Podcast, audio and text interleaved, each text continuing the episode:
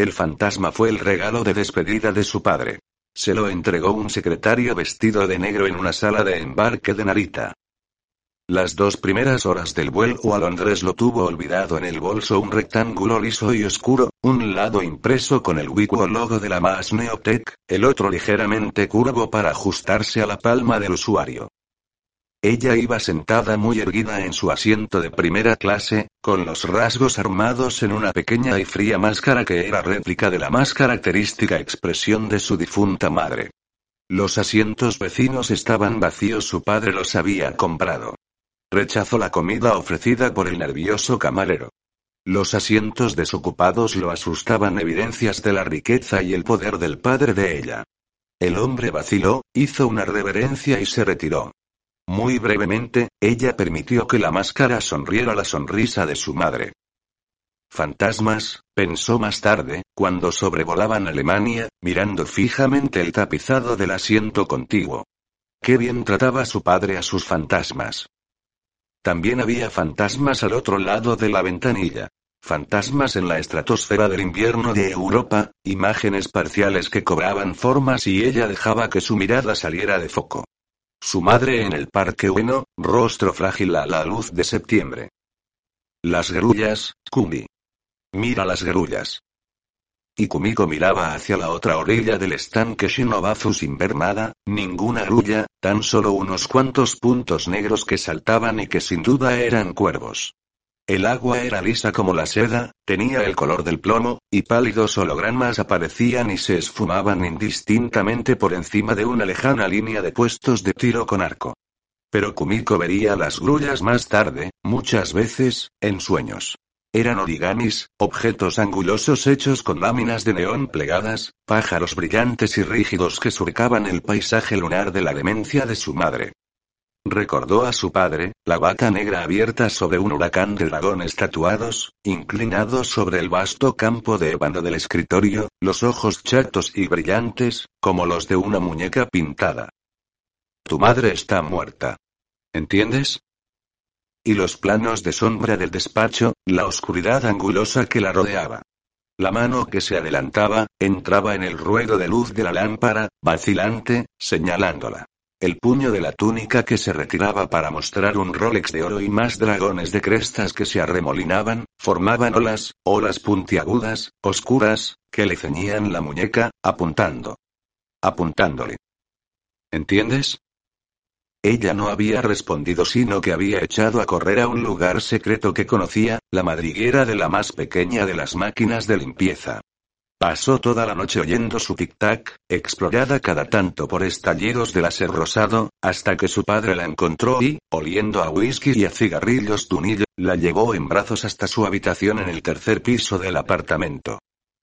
Recordó las semanas que siguieron, días de letargo acompañados casi siempre por el traje negro de uno u otro secretario, hombres cautelosos de sonrisas automáticas y paraguas esmeradamente cerrados.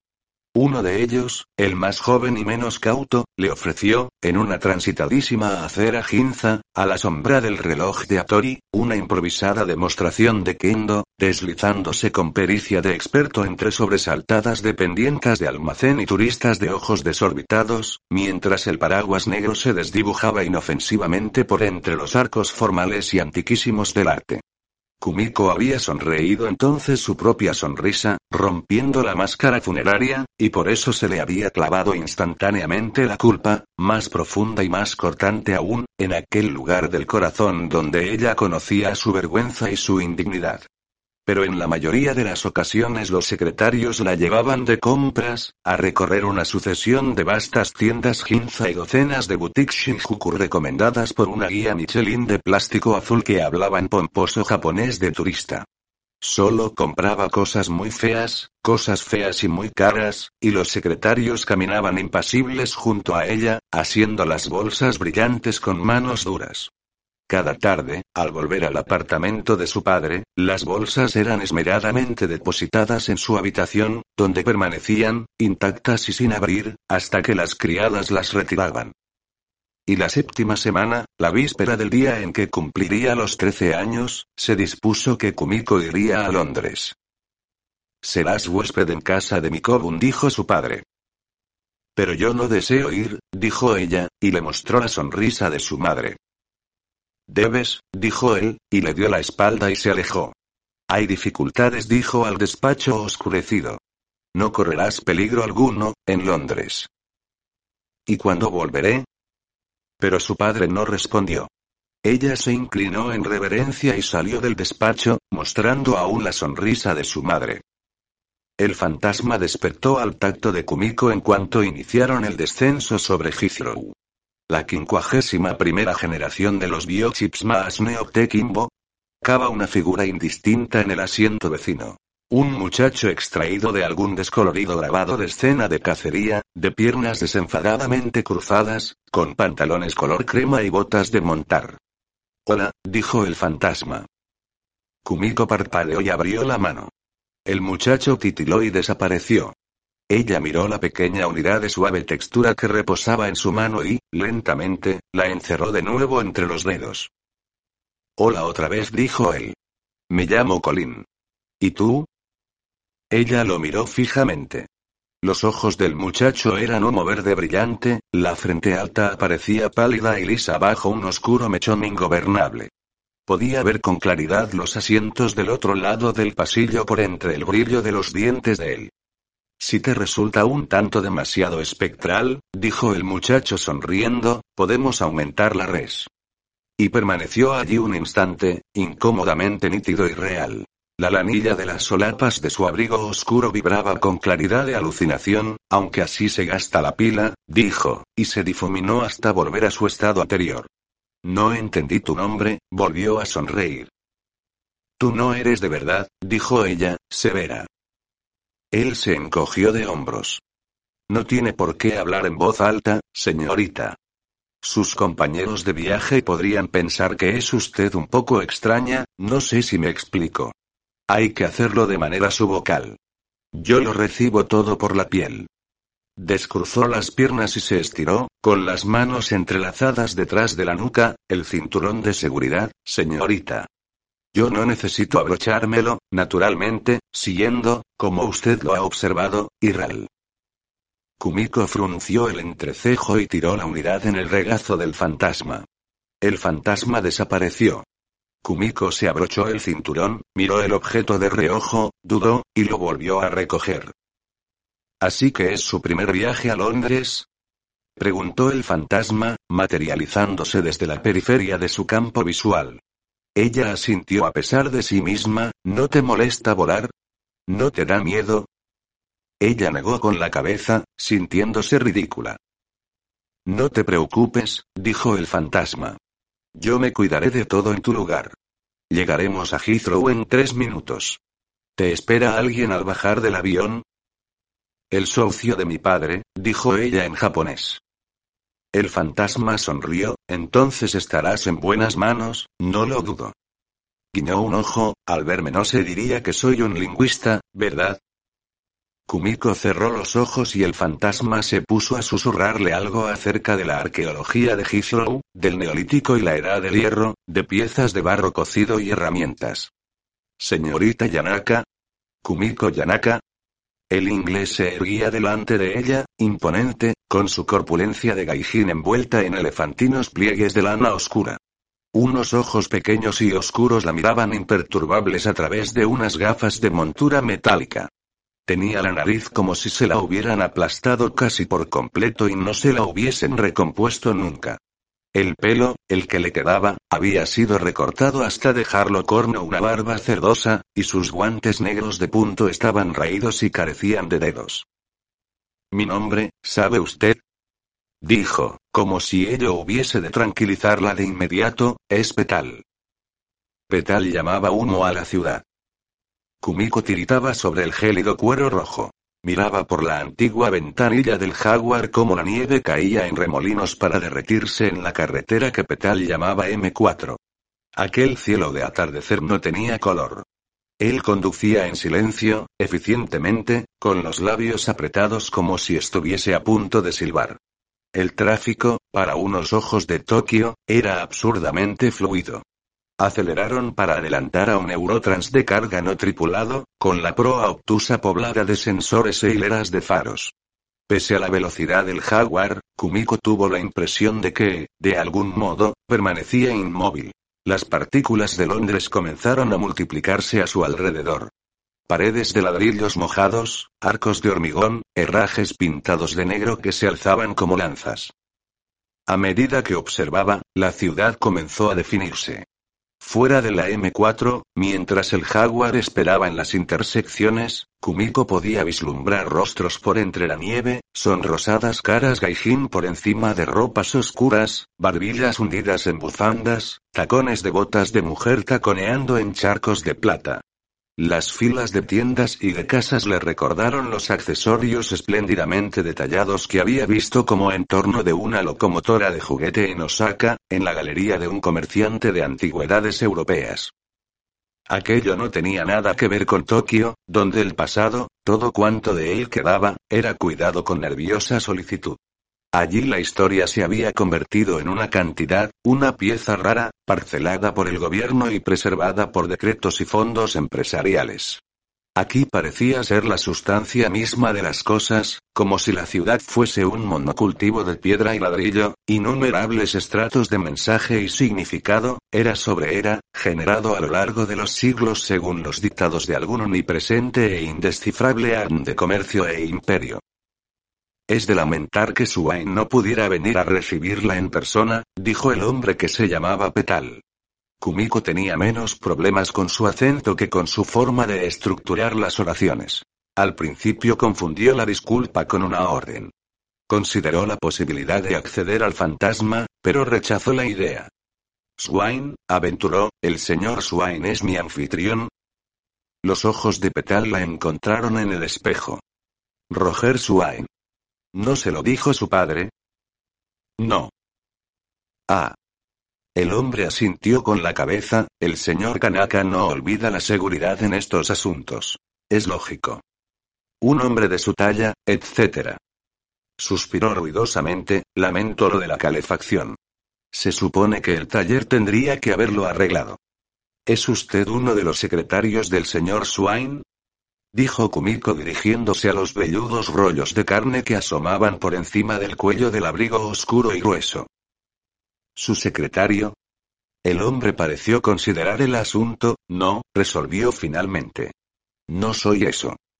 Circundó velozmente una rotonda, dejando atrás relucientes toldos metálicos y la crepuscular marejada de peatones. ¿Ha comido ya? ¿Le dieron de comer en el avión? No tenía hambre consciente de la máscara de su madre. Bueno, pues Swain le tendrá algo preparado. Swain come cantidad de comida japonesa. Hizo un chasquido extraño con la lengua. Volvió a mirarla fugazmente. Ella miró más allá de él, a donde estaba el beso de los copos de nieve y el arrasador barrido del limpiaparabrisas. La residencia de Swain, en Notting Hill, estaba compuesta por tres casas victorianas interconectadas y situadas entre una profusión de plazas, plazoletas y callejones.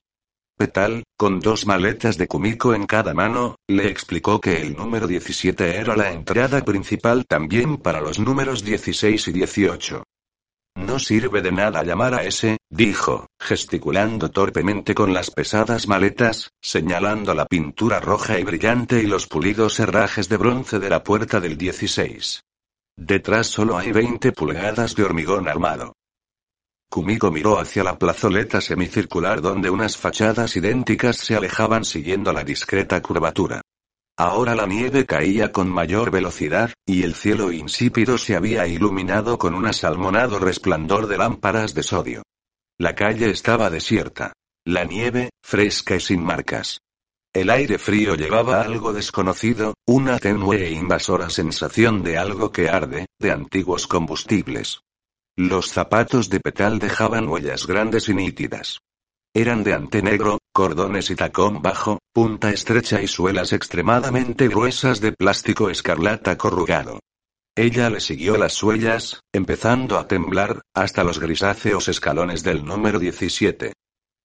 Soy yo, dijo Petal a la puerta pintada de negro, abrid. Luego suspiró. Dejó las cuatro maletas en la nieve, se quitó el mitón de la mano derecha y apoyó la palma de la mano en un redondel de metal brillante empotrado a ras de uno de los paneles. A Kumiko le pareció oír un leve gemido, un zumbido que subió de timbre hasta que se apagó, y luego la puerta vibró con el sordo impacto de pernos magnéticos que se retiraban. Usted la llamó humo, dijo Kumiko cuando él iba a asir el pomo de bronce, a la ciudad. Petal interrumpió lo que estaba haciendo. El humo, dijo, sí, y abrió la puerta al calor y la luz. Es una vieja expresión, como un apodo. Recogió las maletas y avanzó por un vestíbulo alfombrado en azul y de paredes cubiertas por blancos paneles de madera.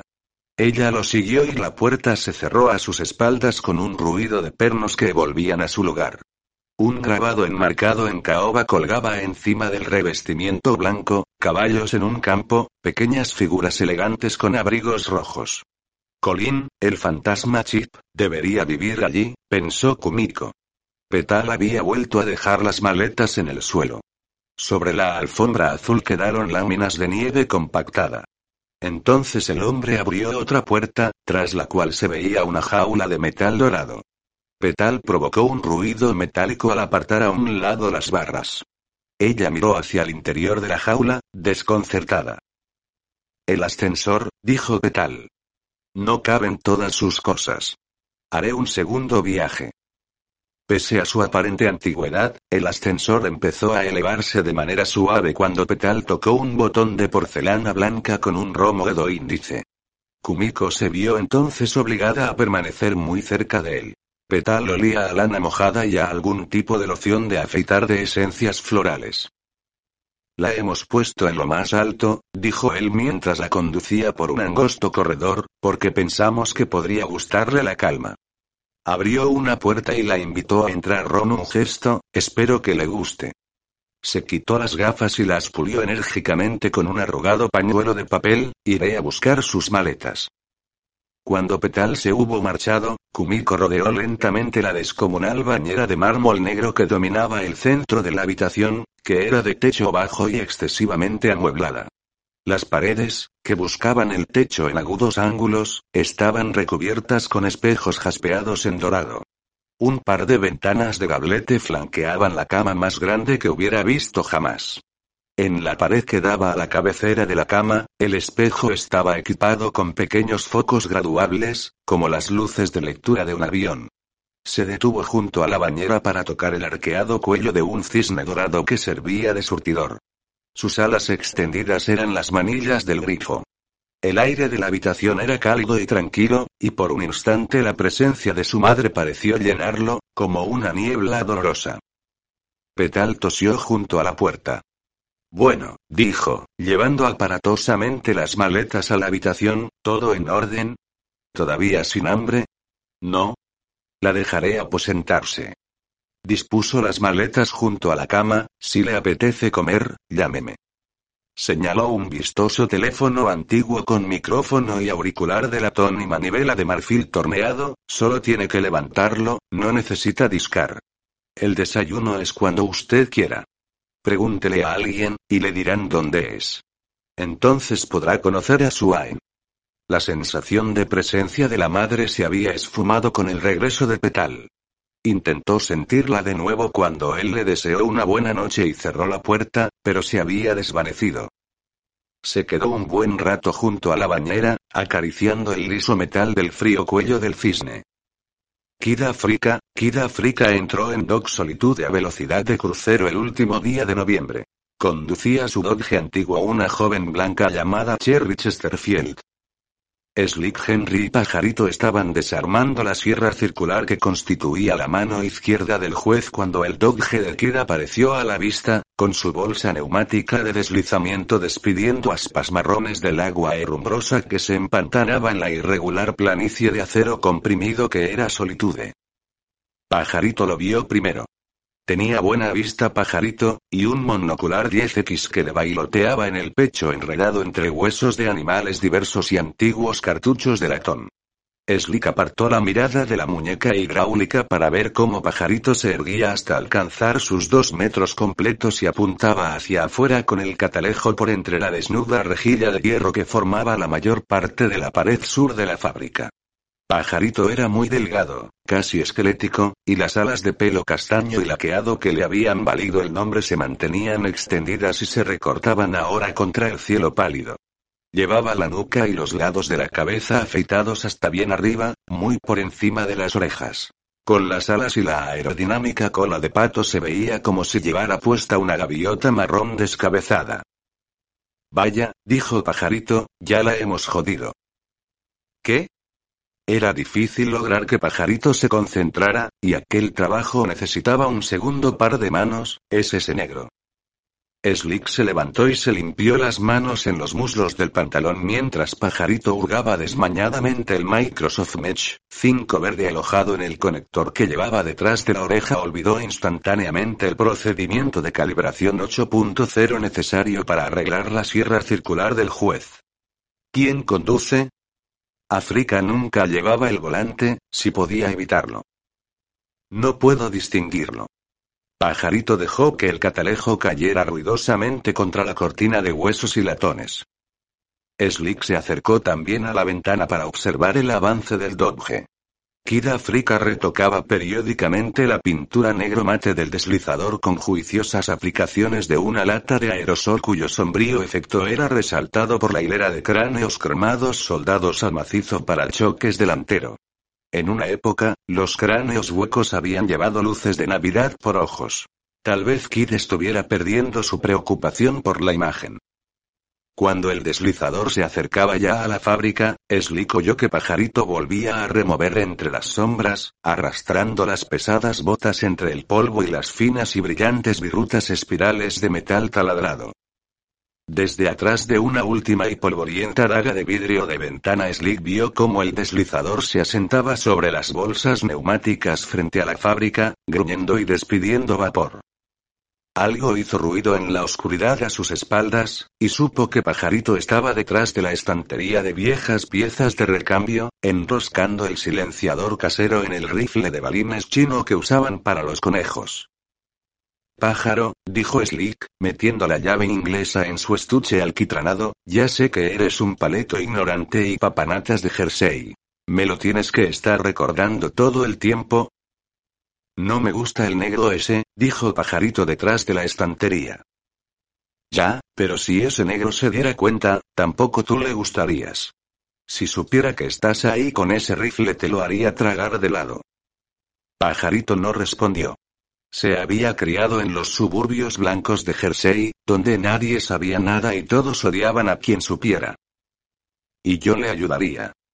Slick se subió la cremallera de la gastada cazadora marrón y salió hacia el deslizador de Kid Africa.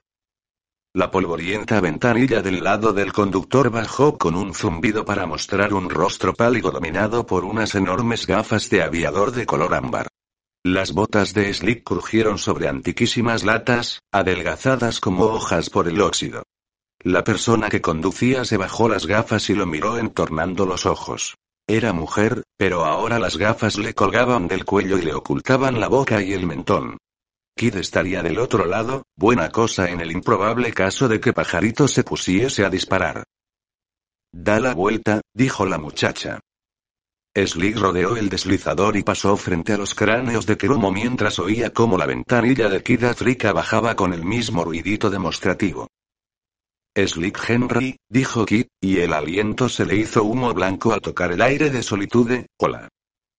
Slick observó el rostro largo y moreno. Kid Africa tenía ojos grandes del color de la avellana, rasgados como los de un gato, un bigote fino como un lápiz, y piel lustrosa como la delante. ¿Eh, Kid? Slick notó que salía un olor de incienso del interior del vehículo, ¿cómo te va? Pues, dijo Kid entrecerrando los ojos, recuerdo que una vez dijiste que si yo llegaba a necesitar un favor. Así es, dijo Slick, y sintió en el estómago una primera punzada de aprensión. Kid Africa le había salvado el pellejo una vez, en Atlantic City. Había convencido a unos iracundos hermanos de que no lo arrojasen desde el balcón del cuadragésimo tercer piso de un superbloque incendiado. ¿Alguien te quiere tirar de un edificio alto?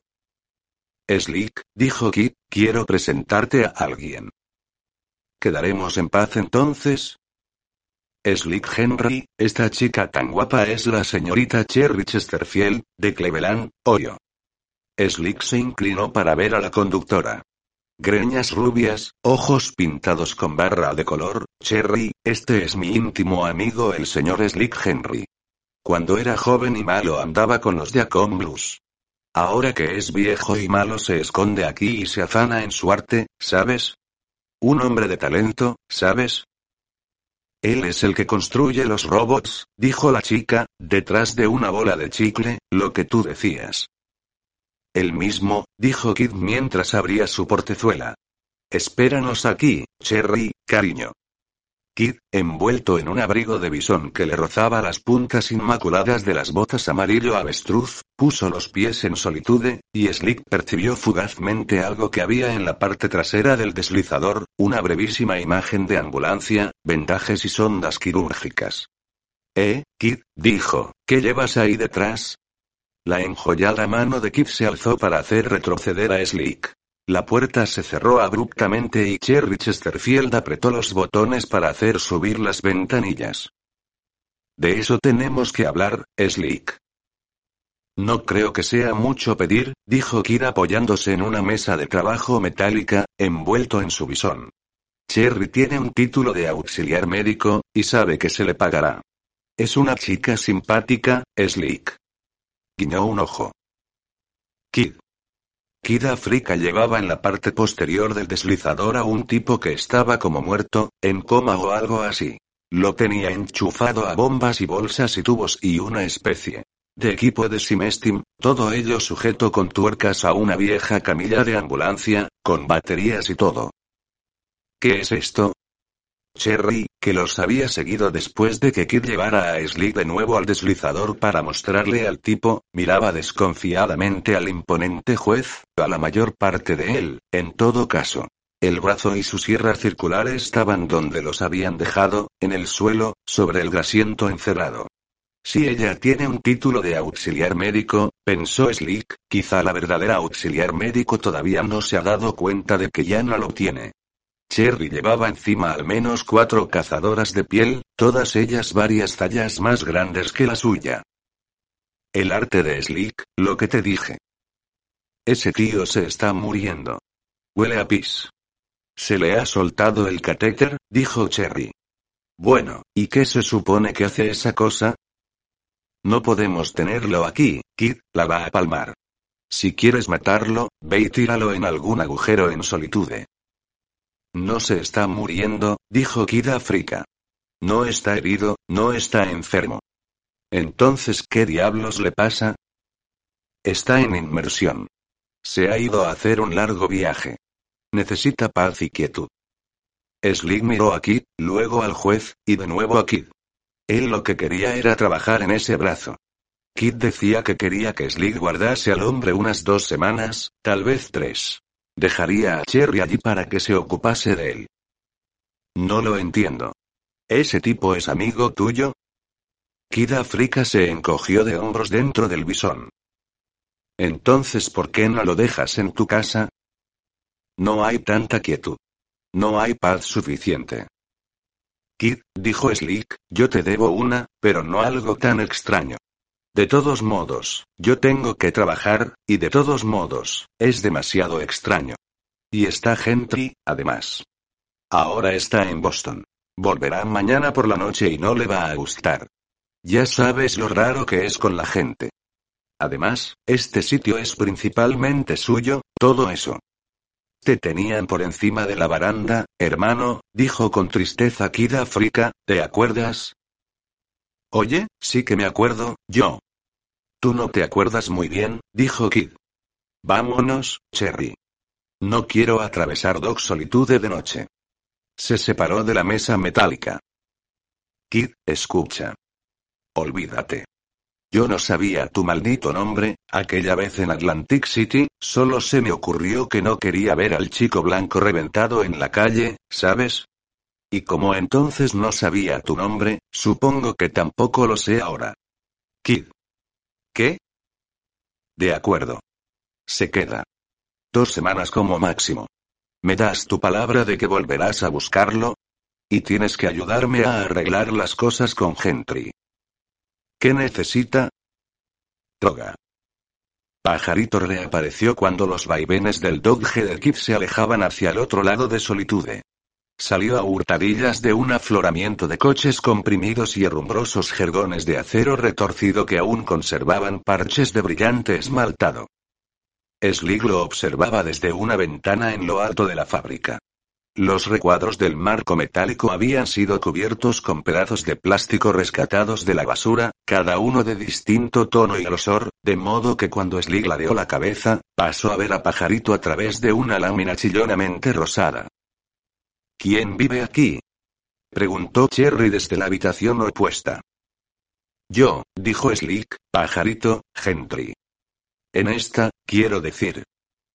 Slick se dio vuelta y la vio junto a la camilla y las máquinas auxiliares. Tú, contestó, ¿es tu lugar?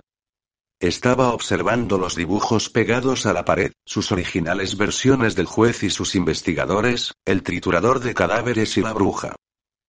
No te preocupes.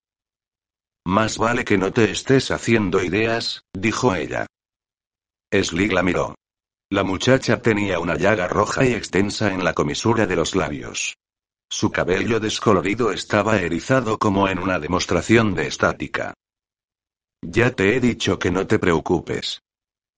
Kit dijo que tenías electricidad. Sí, será mejor enchufarlo, dijo ella, volviéndose hacia la camilla. No es que él consuma mucho, pero las baterías se estarán descargando. Slick cruzó la habitación para observar el rostro demacrado. Me vas a tener que explicar una cosa, dijo. No le gustaban esos tubos. Uno de ellos entraba por la nariz, y la idea le produjo náuseas. ¿Quién es este tío y qué es exactamente lo que Kid Africa le está haciendo?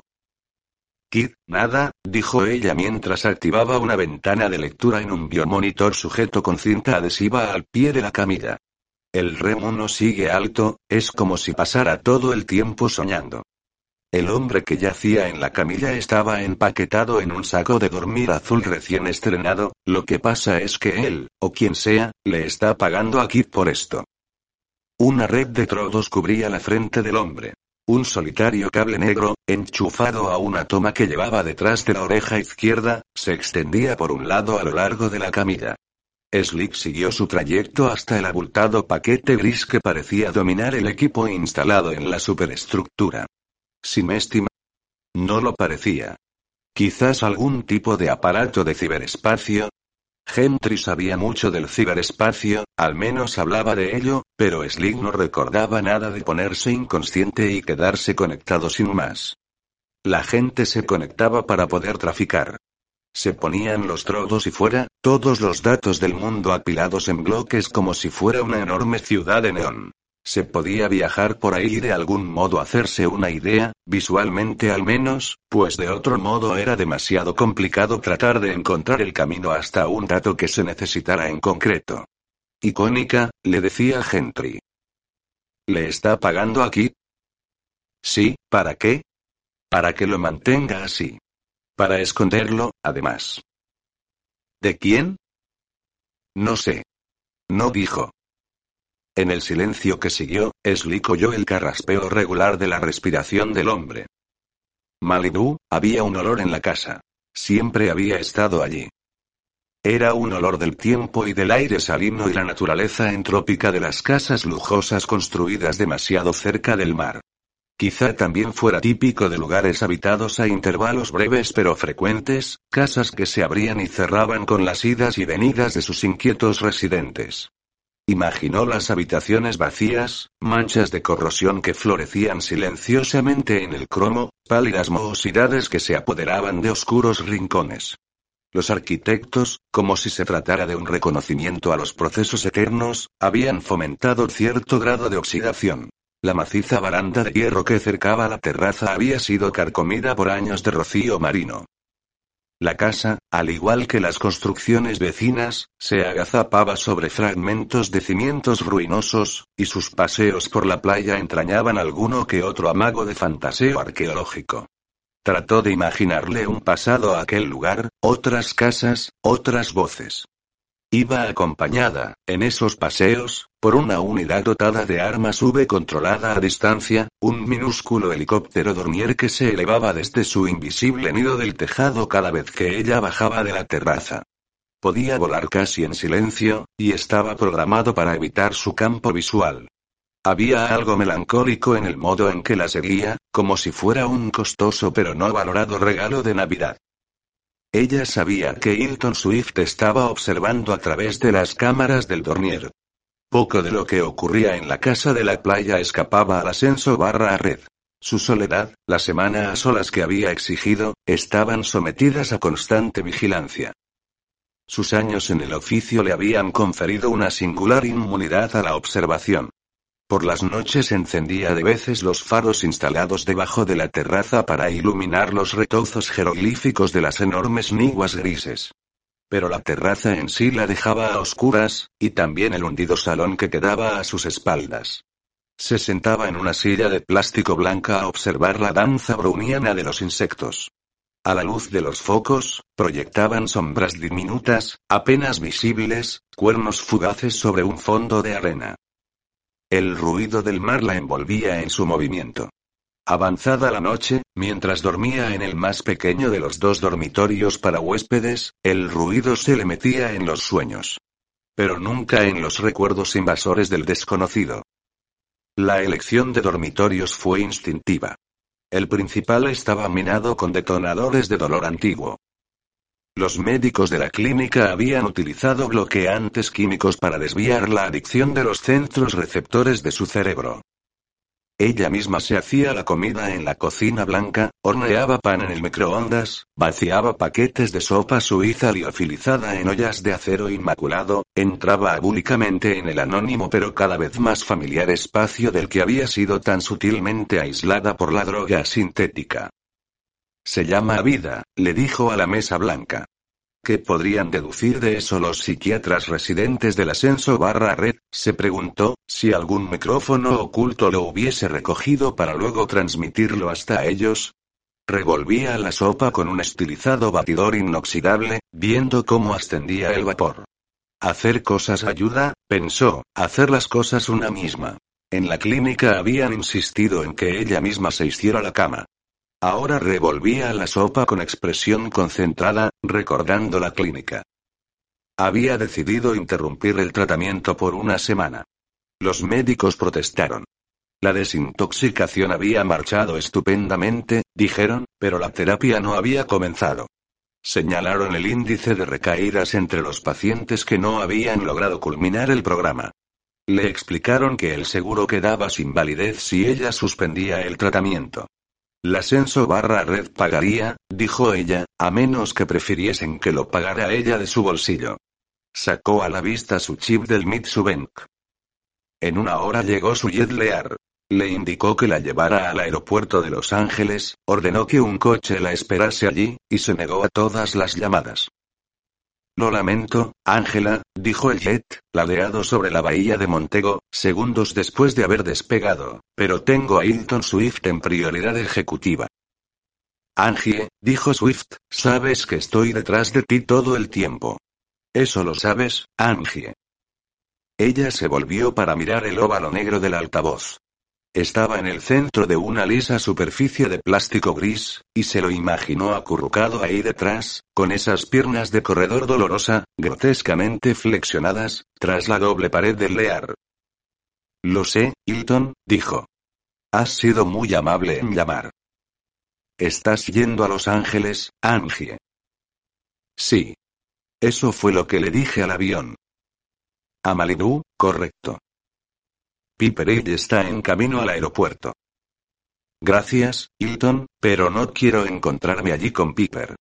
Con nadie. Quiero un coche. No hay nadie en la casa, Angie. Muy bien. Es justo lo que quiero, Hilton. Que no haya nadie en la casa. La casa, vacía. ¿Estás segura de que es una buena idea? Es la mejor idea que he tenido en mucho tiempo, Hilton. Hubo un silencio. Dicen que funcionó realmente bien, Angie, el tratamiento. Pero ellos querían que te quedaras. Necesito una semana, dijo ella. Una semana. Siete días. Sola. Pasada la tercera noche en la casa, se levantó al amanecer, hizo café, se vestió. La condensación jaspeaba la amplia ventana que daba a la terraza. Dormir no había sido más que eso. Si los sueños habían acudido, ella no podía recordarlos. Pero había algo, una aceleración, casi un vértigo. Estaba de pie en la cocina, sintiendo el frío del suelo de cerámica a través de las gruesas medias de deporte, rodeando con las dos manos la taza caliente. Algo. Extendió los brazos, alzando el café como si fuera un cáliz, un ademán instintivo e irónico a la vez. Habían pasado tres años desde que los Loa la habían cabalgado, tres años desde que la habían tocado por última vez. Pero ahora... Legba, ¿Alguno de los otros? La sensación de presencia se desvaneció bruscamente.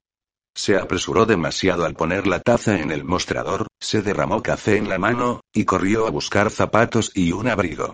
Botas verdes de caucho del armario de la playa, y un pesado arac azul que no recordaba, demasiado grande para haber sido de Bobby. Corrió fuera de la casa, escaleras abajo, sin prestar atención al zumbido de la hélice del dormier que se alzaba tras ella como una paciente libélula. Miró hacia el norte, hacia el amontonamiento de casas de playa, la confusión de líneas de tejados que le recordaron un barrio de río, y luego echó a andar hacia el sur, hacia la colonia. La que vino se llamaba Mamán Brigitte, o Grande Brigitte, y si algunos la tomaban por la esposa del barón Samedi, otros la llamaban la más antigua entre las muertas. La onírica arquitectura de la colonia se alzaba a la izquierda de Angie, en una sublevación de forma y ego. Réplicas de las torres Bats, de aspecto frágil e incrustadas de neón, se erguían junto a búnkers neobrutalistas de fachadas adornadas con bajorrelieves de bronce. Paredes de espejos, a su paso, reflejaban aglomeraciones matutinas de nubes del Pacífico. No habían faltado ocasiones, durante los últimos tres años, en las que había sentido que estaba a punto de cruzar, o cruzar de nuevo, una línea, una sutil frontera de la fe, para descubrir que su tiempo con los Lo había sido un sueño, o, al menos que ellos eran contagiosos espasmos de resonancia cultural, secuelas de las semanas que había pasado en el humor de Beauvoir en Nueva Jersey. Ver con otros ojos ni dioses ni jinetes. Siguió caminando, tranquilizada por el oleaje, por el perpetuo y singular momento que era el tiempo en las playas, ese ahora y siempre. Su padre estaba muerto, llevaba siete años muerto, y la memoria que había dejado sobre su vida le indicaba bien poco. Que había trabajado para alguien o algo, que su recompensa había sido conocimiento, y que ella había sido su sacrificio. A veces tenía la impresión de llevar tres vidas, cada una separada de la otra por algo que no podía identificar, y sin esperanza de encontrar plenitud, jamás. Estaban sus recuerdos de infancia en la arqueología de la Mayas, esculpida en la cumbre de una meseta de Arizona, donde se había abrazado a una balaustrada de piedra arenisca, la cara al viento, y sintiendo como si la hueca meseta en su totalidad fuera su nave, como si pudiera dirigirla hacia aquellos colores crepusculares allende las montañas. Después se había marchado de allí, llevando el miedo como algo duro en la garganta, y ya no pudo recordar la última visión del rostro de su padre. Aunque tenía que haber sido en la pista de los ultraligeros, con los demás aviones amarrados para que no se los llevara el viento, una hilera de mariposas iridiscentes. La primera vida terminó aquella noche. También la de su padre había terminado. Su segunda vida había sido corta, rápida y muy extraña. Un hombre llamado Turner se la había llevado, la había sacado de Arizona y dejado con Bobby Beauvoir y los demás. De Turner recordaba poca cosa, solo que era alto, de músculos duros y aspecto de perseguido. La había llevado a Nueva York. Luego Beauvoir se la había llevado de allí, junto a Bobby, a Nueva Jersey. En aquel lugar, en la planta 53 de un edificio de clase media, Beauvoir le había enseñado a interpretar sus sueños. Los sueños son reales, había dicho, con ese rostro moreno brillante de sudor. Le enseñó los nombres de los que había visto en sueños. Le enseñó que todos los sueños acaban en un mar común, y le demostró en qué modo los suyos eran otros y los mismos. Tú sola navegas en el mar antiguo y en el nuevo, dijo. La cabalgaron dioses, en Nueva Jersey. Aprendió a abandonarse a los jinetes. Vio a los Loal Inglesou introducir a Beauvoir en el humor, vio cómo sus pies dispersaban los diagramas dibujados en harina blanca. Conoció a los dioses, en Nueva Jersey, y el amor. Los Loa la habían guiado cuando marchó con Bobby a construir su vida tercera, la actual. Hacían buena pareja, Angie y Bobby, ambos nacidos de probetas, Angie en el reino limpio y negro de los biolaboratorios más, y Bobby en el aburrimiento de Barrytown. Grande Brigitte la tocó, sin advertencia. Ella se tambaleó, estuvo a punto de caer de rodillas en el agua, mientras el ruido del mar era succionado hacia el paisaje crepuscular que se abría frente a ella. Los muros deslavados del cementerio, las lápidas, los sauces. Los cirios. Bajo el sauce más viejo, una multitud de velas, las raíces retorcidas pálidas de cera. Niña, conóceme. Y Angie la sintió allí, de golpe, y la conoció por lo que era, mamá Brigitte, mademoiselle Brigitte, la más vieja entre las muertas. No tengo culto, niña. Ni altar particular. Se encontró caminando hacia adelante, hacia el fulgor de las velas, un zumbido en los oídos, como si el sauce ocultara una enorme colmena de abejas. Mi sangre es venganza. Angie recordó las Bermudas, la noche, un huracán. Ella y Bobby se habían aventurado en el ojo. Grande Brigitte era así.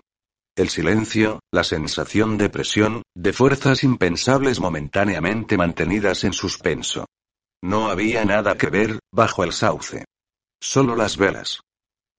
Los Loa. No puedo llamarlos. He sentido algo. Vine buscando. Has sido convocada a mi reposoir. Escúchame. Tu padre te introdujo bebés en la cabeza, los introdujo en una carne que no era carne. Estabas consagrada a Ezilifreda. Legba te condujo al mundo para que sirvieras a sus propósitos. Pero te dieron veneno, niña, un coat pobre. Le empezó a sangrar la nariz. ¿Veneno? Los bebés de tu padre han sido alterados, parcialmente borrados, redibujados. Aunque has dejado de envenenarte, los jinetes todavía no pueden dar contigo. Yo pertenezco a un orden distinto. Sintió un dolor terrible en la cabeza. La sangre le palpitaba en las sienes. Por favor. Escúchame. Tienes enemigos. Urden planes contra ti. Muchas cosas están en juego, en esto. Teme al veneno, niña. Angie se miró las manos. La sangre era brillante y verdadera. El zumbido se hizo más intenso. Quizás estuviera en su cabeza. Por favor. Ayúdame. Explícame. No puedes permanecer aquí. Es la muerte. Y Angie cayó de rodillas al suelo, el ruido del oleaje restallaba a su alrededor, el sol la aturdía. El dormier revoloteaba nerviosamente frente a ella, a dos metros de distancia. El dolor desapareció al instante.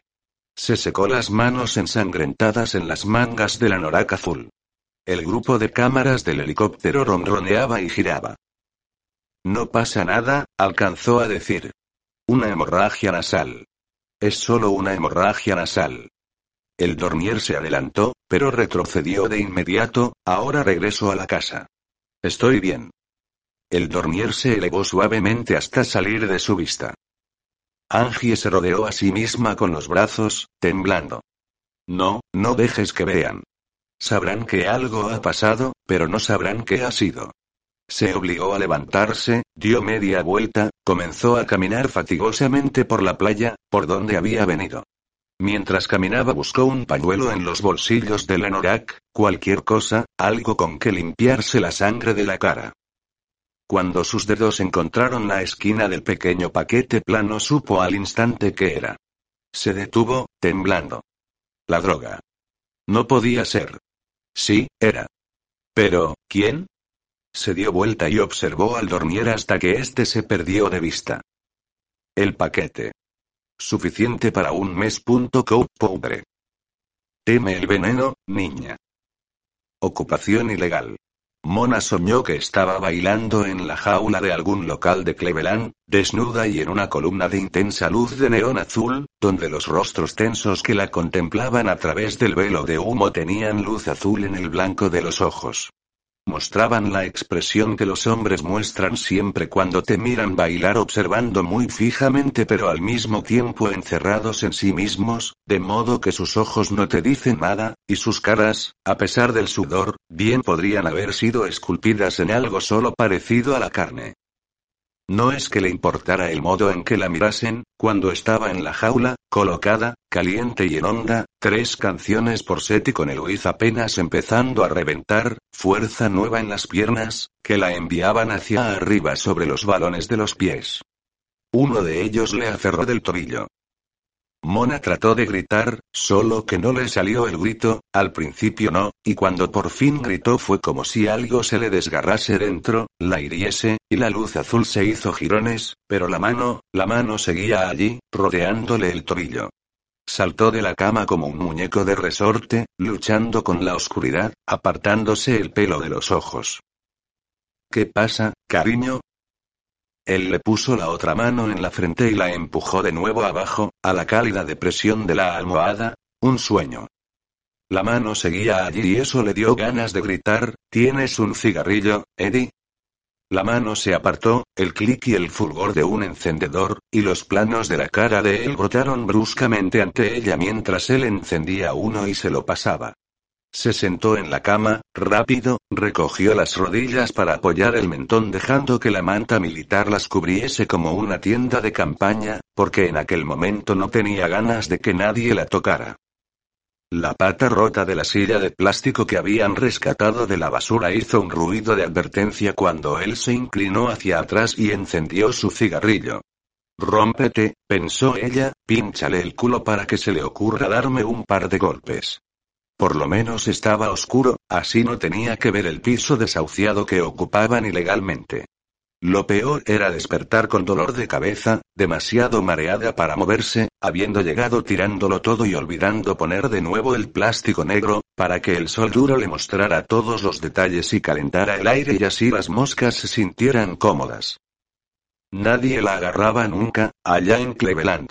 Si alguien estaba lo bastante idiotizado como para meter la mano, era que se encontraba ya demasiado borracho para moverse, quizás hasta para respirar. Tampoco los clientes la agarraban, a menos que se hubiesen arreglado con Eddie, pagando extra, y aquello era todo fingido. Como fuera que lo quisieran hacer, tenía que ser una especie de ritual, de modo que parecía suceder en algún lugar fuera de tu vida. Y se había acostumbrado a observarlos, cuando acababan. Esa era la parte interesante, porque quedaban acabados de verdad, totalmente indefensos, tal vez durante solo una fracción de segundo, pero era como si ni siquiera estuvieran allí. Eddie, me estoy volviendo loca. No quiero seguir durmiendo aquí. Antes la habría golpeado por menos, por eso escondió la cara contra las rodillas y la manta, y esperó, desde luego, dijo él, ¿quieres volver al criadero de bagres? ¿Quieres volver a Cleveland? Lo que no puedo es seguir haciendo esto. Mañana. ¿Mañana qué? ¿Te parece suficientemente pronto? Mañana por la noche, en un jodido jet particular. Directo a Nueva York. Entonces dejarás de darme esta lata. Por favor, cariño, e intentó acercarse a él, ¿podemos ir en tren? Él le apartó la mano bruscamente. Eres una imbécil. Si seguía quejándose, si decía lo que fuera sobre el piso, cualquier cosa que implicara su fracaso, que todos sus grandes negocios terminaban en nada, él empezaría, ella sabía que él empezaría. Como cuando gritó por las cucarachas, las que llamaban cucarachas del palmito, pero fue porque las condenadas eran mutantes, la mitad de ellas. Alguien había intentado eliminarlas con algo que les jodió el ADN, y veías a las malditas cucarachas muriéndose con demasiadas patas o cabezas, o con muy pocas, y una vez vio una que parecía haberse tragado un crucifijo o algo. Tenía la espalda, o la cáscara o lo que fuera, deformada de una manera que le dio ganas de vomitar. Cariño, dijo ella, tratando de suavizar la voz, no lo puedo evitar, es que este lugar me está enfermando. Ooki Greens, dijo él, como si no la hubiera oído. Estando en Ooki Greens conocí a un promotor. Me escogió, ¿sabes? El tío tiene ojo para los talentos. Mona casi percibió la sonrisa de él en la oscuridad, es de Londres, Inglaterra. Un cazatalentos. Entró en Ooki Greens y fue así. Tú eres el hombre. ¿Un cliente? Oki Greens era el lugar donde Eddie había últimamente decidido que estaba la acción el piso 43 de un edificio de vidrio del cual la mayoría de las paredes interiores habían sido derribadas, con una pista de baile que medía cerca de una manzana. Pero había dejado de frecuentar el local dado que allí ninguno parecía dispuesto a prestarle demasiada atención. Mona no llegó nunca a ver a Oki en persona, el flaco y malvado Oki, beisbolero retirado y dueño del lugar, pero era estupendo para bailar. ¿Tendrás la maldita bondad de escuchar? Cliente. Una mierda. Él es el hombre, es un contacto, él está en la escalera y me va a hacer subir. ¿Y sabes una cosa? Te voy a hacer subir conmigo. ¿Pero qué es lo que quiere? Una actriz. Una especie de actriz. Y un chico listo que la lleve hasta el lugar y la mantenga allí, una actriz. ¿El lugar? ¿Qué lugar? Oyó que él se abría la cremallera de la chaqueta. Algo aterrizó en la cama, cerca de los pies de ella. 2000. Jesús. Tal vez no fuera una broma. Pero si no lo era, ¿qué diablos podía ser? ¿Cuánto sacaste esta noche, mona? 90. En realidad habían sido 120, pero ella consideraba que el último había sido en horas extras. Por lo general le tenía demasiado miedo para ocultárselo, pero necesitaba dinero para huir. Guárdatelo. Cómprate ropa. No ropa de trabajo. Nadie quiere verte el culito al aire, no en este viaje. ¿Cuándo? Mañana, he dicho. Ya puedes comenzar a despedirte ante lugar. Cuando dijo eso ella quiso contener la respiración. La silla crujió de nuevo. ¿90, eh? Sí, cuéntame. Eddie, estoy tan cansada. No, dijo él. Pero lo que él quería no era la verdad ni nada parecido. Él quería un relato, la historia que él le había enseñado a contarle. Él no quería que le contaran de qué habían hablado y la mayoría de ellos morían de ganas de contar algo, y por lo general lo hacían, ni cómo se las ingeniaban para pedirle el certificado del análisis de sangre, ni cómo unos y otros hacían siempre el mismo chiste según el cual si no podían curar algo al menos podían aliviarlo, ni lo que querían hacer en la cama. Eddie quería que le contase de un tipo grandote que la trataba como si ella no importara. Pero Mona tenía que cuidarse, al contarlo, de no sugerir que el cliente había sido demasiado rudo, pues eso habría supuesto un pago más elevado del que había recibido. Lo importante era que aquel cliente imaginario la hubiera tratado como si ella fuese un equipo que hubiese alquilado por media hora. No porque abundaran los de esa clase, pues la mayoría se gastaban el dinero en burdeles de cabinas o se lo hacían por Steam. Mona solía atraer a los que querían hablar, los que intentaban convidarla a un bocadillo después, que podían ser malos a su manera, pero no el tipo de malos que Eddie necesitaba. Otra cosa que Eddie necesitaba era que ella le dijese que aquello no era lo que le gustaba pero que de todos modos terminaba deseándolo, y mucho. Mona extendió la mano en la oscuridad y tocó el sobre lleno de dinero. La silla volvió a crujir. Así que le contó cómo ella salía de un mucho por poco y él se le acercó, un tipo grande, solo le preguntó cuánto, lo cual la hizo sentir azorada, pero ella se lo dijo v él aceptó. Así que subieron al coche de él, que era grande y viejo y olía a humedad de talle recurrente y extraído de sus tiempos en Cleveland, y él la volteó de algún modo sobre el asiento. Delante del baratillo. Detrás. Eddie nunca la acusaba de inventar, aunque ella sabía que las líneas generales se las había enseñado él y que básicamente la historia era siempre la misma. Llegado el momento en que el tipo grande le había levantado la falda a la negra, señaló ella, y llevaba las botas blancas y él se había bajado los pantalones, oyó el tintineo de la hebilla del cinturón de Eddie mientras éste se quitaba los tejanos. Una parte de ella se preguntaba, cuando él se acostó a su lado en la cama, si la posición que estaba describiendo era físicamente posible, pero siguió hablando y, de todos modos, a Eddie le estaba sirviendo igual.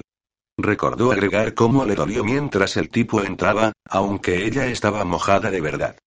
Agregó que él le había sujetado las muñecas, si bien ahora estaba francamente desorientada en cuanto a dónde estaba que, salvo por el culo, que se suponía en alto. Eddie había empezado a tocarla, a acariciarle los senos y el estómago, así que pasó de la improvisada brutalidad de los gestos del cliente a lo que aquello supuestamente le había hecho sentir. Aunque lo que aquello supuestamente le había hecho sentir era algo que ella jamás había sentido. Sabía que podía llegarse a un punto donde hacerlo dolía un poco pero igual causaba placer, pero sabía que aquello no era. Lo que Eddie quería oír era que le dolía mucho y la hacía sentir mal pero que de todos modos le gustaba. Lo cual para Mona no tenía ningún sentido, pero había aprendido a decírselo del modo que él quería que se lo dijese. Porque a fin de cuentas funcionaba, y ahora Eddie se le había echado encima con la manta arrebujada en la espalda y se le había metido entre las piernas. Supuso que él debía de estar viendo mentalmente, como dibujos animados, lo que ella le contaba, y al mismo tiempo tenía que ser el tipo grande, sin cara, jadeante. Ahora le sujetaba las muñecas por encima de la cabeza, como a él le gustaba. Y cuando hubo acabado, ya dormido y acurrucado a su lado, Mona se quedó acostada y despierta en la rancia oscuridad, dándole vueltas al sueño de que se marchaba, una y otra vez, el sueño brillante y maravilloso. Y rogó que fuese verdad. Portobello, Kumiko despertó en la cama enorme y permaneció acostada, muy quieta, escuchando. Había un tenue, continuo murmullo de tráfico distante. El aire de la habitación estaba frío. Se envolvió en el edredón rosado a modo de túnica y se levantó. Las pequeñas ventanas estaban cubiertas con dibujos de escarcha brillante. Fue hasta la bañera y tocó ligeramente una de las doradas alas del cisne. Aún abrigada con el edredón, abrió las maletas y se puso a escoger la ropa del día, extendiendo las prendas seleccionadas en la cama. Cuando el baño estuvo preparado, dejó que el edredón se deslizase al suelo y pasó al otro lado del parapeto de mármol para luego hundirse estoicamente en un agua dolorosamente caliente. El vapor que despedía la bañera descongeló la escarcha. Ahora las ventanas transpiraban condensación. ¿Habría bañeras como esa en todos los dormitorios británicos? Se preguntó. Se frotó metódicamente con una pastilla ovalada de jabón francés, se levantó, se quitó la espuma como mejor pudo, se envolvió en una amplia toalla negra, y, tras una titubeante exploración inicial, descubrió un lavabo, un retrete y un bidé. Estaban escondidos en un reducido habitáculo que alguna vez podía haber sido un closet, de paredes cubiertas con chapas de madera oscura. El teléfono que parecía de utilería escénica sonó dos veces. ¿Sí? Habla Petal. ¿Le apetece desayunar? Roger está aquí. Ansioso por conocerla. Gracias, dijo ella. Ahora me estoy vistiendo. Se puso sus mejores y más holgados pantalones de piel y luego se introdujo en un peludo jersey azul, tan grande que fácilmente le habría servido a Petal. Al abrir el bolso para sacar el maquillaje vio la unidad más Neotech. Su mano encerró automáticamente el biochip. No había sido su intención invocarlo, pero el tacto fue suficiente. Allí estaba él, estirando el cuello con gesto cómico y haciéndole muecas al techo bajo y especular. Supongo que no estamos en el Dorchester, ¿verdad? Yo haré las preguntas, replicó Kumiko, ¿qué es este lugar? Un dormitorio, dijo él. De gusto más bien dudoso. Contesta mi pregunta, por favor. Bien, contestó él, explorando la cama y la bañera, por el decorado, podría ser un burdel. Puedo acceder a datos históricos sobre la mayoría de los edificios de Londres, pero no hay nada digno de señalar acerca de este.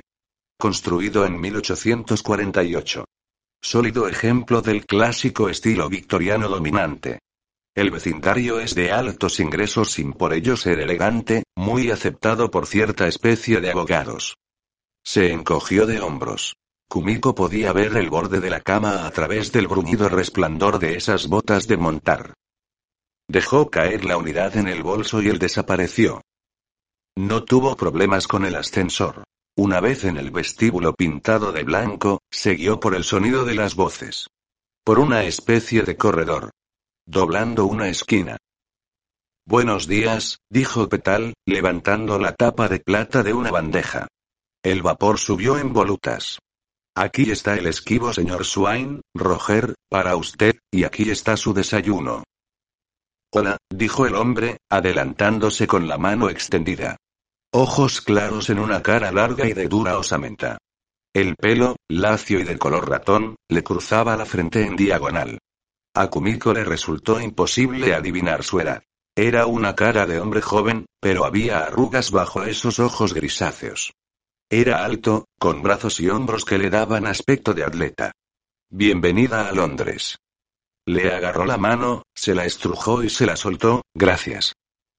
Llevaba una camisa sin cuello, de rayas rojas muy finas sobre un fondo azul muy claro, las muñecas abrochadas con óvalos lisos de oro opaco abierta a la altura del cuello, exhibía un oscuro triángulo de carne tatuada.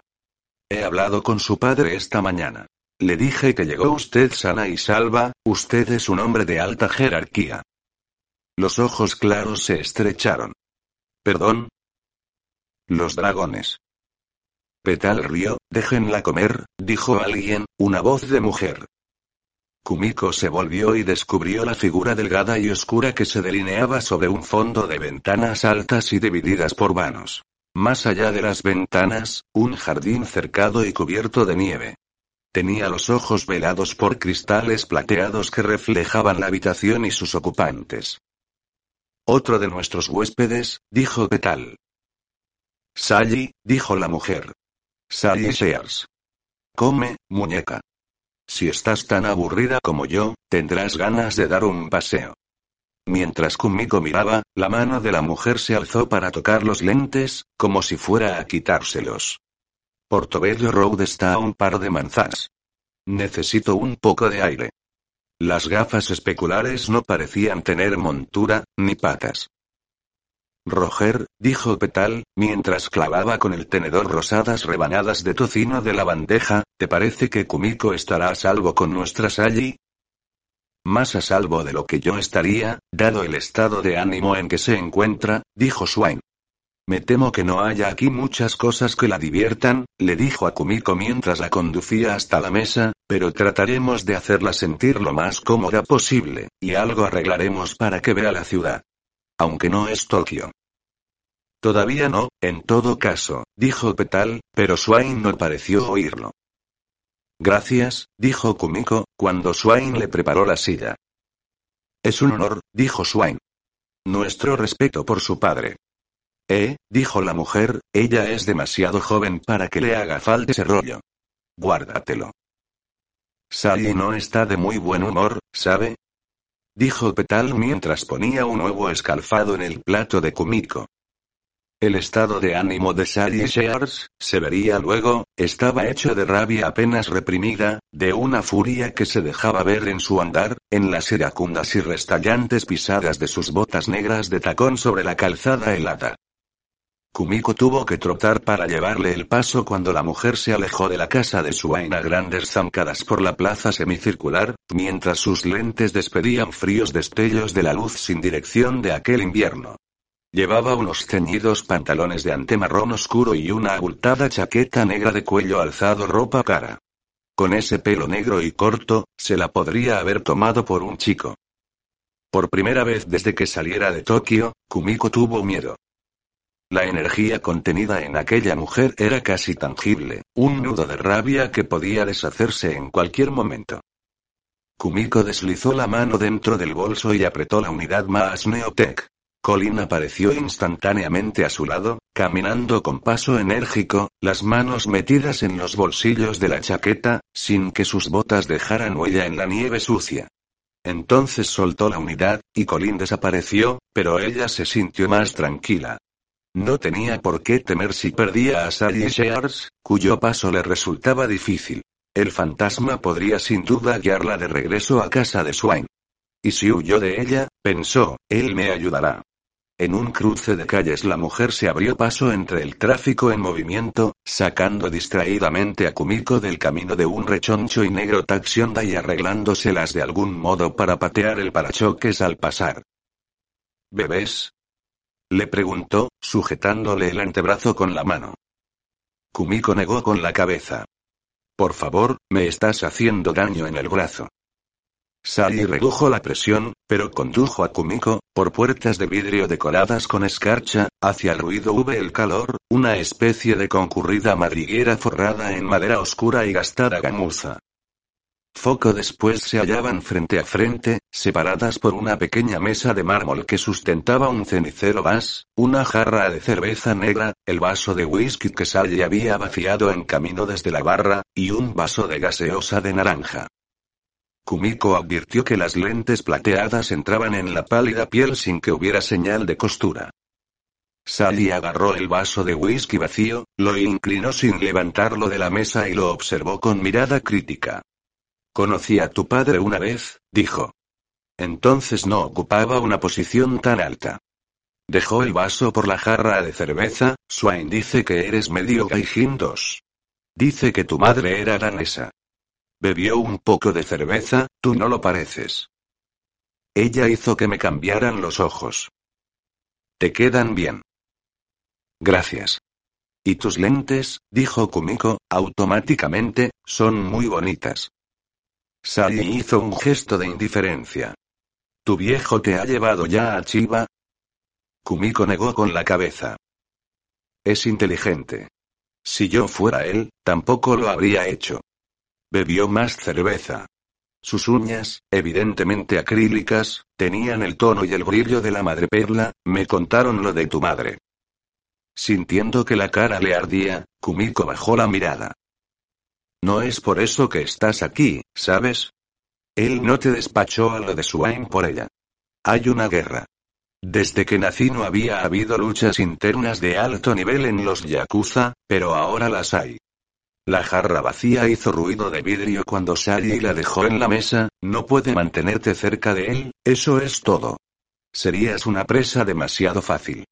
Un tipo como Swain está lo bastante lejos del mapa, lejos en lo que respecta a los rivales de Tanaka. Es por eso que tienes un pasaporte con otro nombre, ¿entiendes? Swain le debe a Tanaka. Así que tú estás bien, ¿entiendes? Kumiko sintió lágrimas calientes. Bueno, no estás bien. Las uñas de perla tamborilearon en el mármol, ella se mató y tú no estás bien. ¿Te sientes culpable? No es así. Kumiko fijó la mirada en unos espejos gemelos. Como si fuera Shinjuku, Portobello estaba ahogado en turistas. Sally Shears, después de insistir en que Kumiko se tomara la naranjada, que había perdido la frescura y el gas, la condujo hacia la calle atestada. Remolcando firmemente a Kumiko, Sally comenzó a abrirse paso por la calzada, pasando por delante de mesas metálicas plegables cubiertas de cortinas de fieltro y miles de objetos hechos de plata y cristal, bronce y cerámica. Kumiko lo observaba todo mientras Sally la llevaba entre surtidos de platerías Coronation y mofletudas teteras Churchill. Esto es Gomi, se atrevió a decir Kumiko cuando se detuvieron un instante en una esquina. Basura. En Tokio, las cosas gastadas e inútiles eran utilizadas como relleno en terrenos. Sally sonrió con rapacidad. Esto es Inglaterra. El gomi es un importante recurso natural. Gomi y talento. Lo que yo estoy buscando ahora. Talento. El talento llevaba un traje de terciopelo verde botella e inmaculados zapatos de ante, y Sally lo encontró en otro pad, este último llamado Rosian Crown. Se lo presentó como Tic. Era apenas más alto que Kumiko, y algo estaba torcido en su espalda o en sus caderas, de modo que caminaba con una pronunciada cojera que realzaba la impresión general de asimetría. Pelo negro, que llevaba muy corto por detrás y a los lados pero que se encumbraba en un aceitoso bloque de rizos por encima de la frente. Sally presentó a Kumiko. Una amiga de Japón, y guárdate esas manos. Tip sonrió lánguidamente y las condujo hasta una mesa. ¿Cómo van los negocios, Tic? Bien, dijo él con tristeza, ¿cómo va la jubilación? Sally se sentó en un banco acolchado, de espaldas a la pared. Pues, dijo, es algo que va y viene, más o menos. Kumiko la miró. La rabia se había evaporado, o al menos había sido expertamente ocultada. Mientras se sentaba, Kumiko metió la mano en el bolso y buscó la unidad. Colin entró en foco sentado en el banco junto a Sally. Muy amable de tu parte haber pensado en mí, dijo Tick, tomando asiento. Hace ya dos años, diría yo. Alzó una ceja en dirección a Kumiko. No hay problema con ella. ¿Conoces a Swain, Tick? Estrictamente por la reputación, gracias. Colin estudiaba aquel diálogo con divertida fascinación, moviendo la cabeza de un lado a otro como si observara un partido de tenis. Kumiko tuvo que recordarse que solo ella podía verlo. Quiero que me averigües todo sobre él. No quiero que él lo sepa. Tig la miró fijamente. Toda la mitad izquierda del rostro se le deformó en un enorme y lento guiño de ojo. Entonces, dijo, no es mucho lo que quieres, ¿verdad? Es buen dinero, Tic. El mejor. ¿Estás buscando algo en particular, o es un blanqueo? La gente no parece ignorar que es un pez gordo en el negocio. No puedo decir que me gustaría que me encontrase en su casona. Pero está el dinero, tic. Dos guiños muy rápidos. Roger me está engañando, tic. Alguien lo está engañando a él. No sé qué tienen con él, ni me importa. Lo que tiene él conmigo me basta. Lo que quiero saber es quién, dónde, cuándo. Interferir en el tráfico de entrada y salida. Él está en contacto con alguien, porque el trato no deja de cambiar. ¿Lo reconocería si lo viera? Tú echa un vistazo, Tic. Hazlo por mí. Otra vez el guiño convulsivo. Muy bien. Lo intentaremos. Tamborileo con los dedos nerviosamente en el borde de la mesa, ¿me invitas a un trago? Colin miró a Kumiko desde el otro lado de la mesa y entornó los ojos. No lo entiendo, dijo Kumiko mientras seguía a Sally de regreso por Portobello Road. Me has involucrado en una intriga. Sally se alzó el cuello de la chaqueta para protegerse del viento. Pero yo podría traicionarte.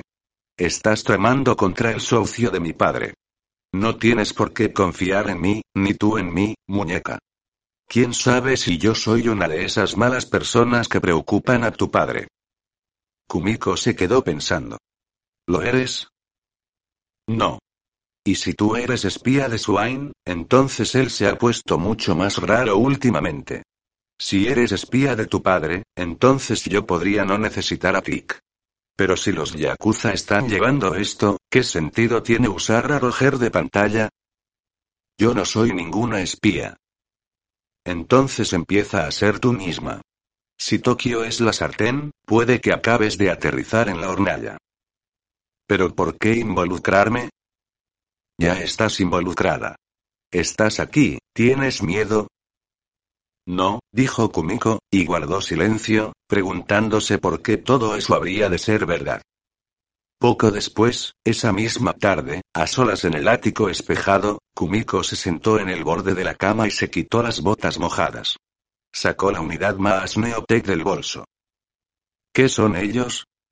Le preguntó al fantasma, que estaba encaramado en el pretil de la bañera de mármol negro. ¿Tus amigos del pub? Sí, unos delincuentes. Yo te recomendaría que te relaciones con gente mejor. La mujer es extranjera.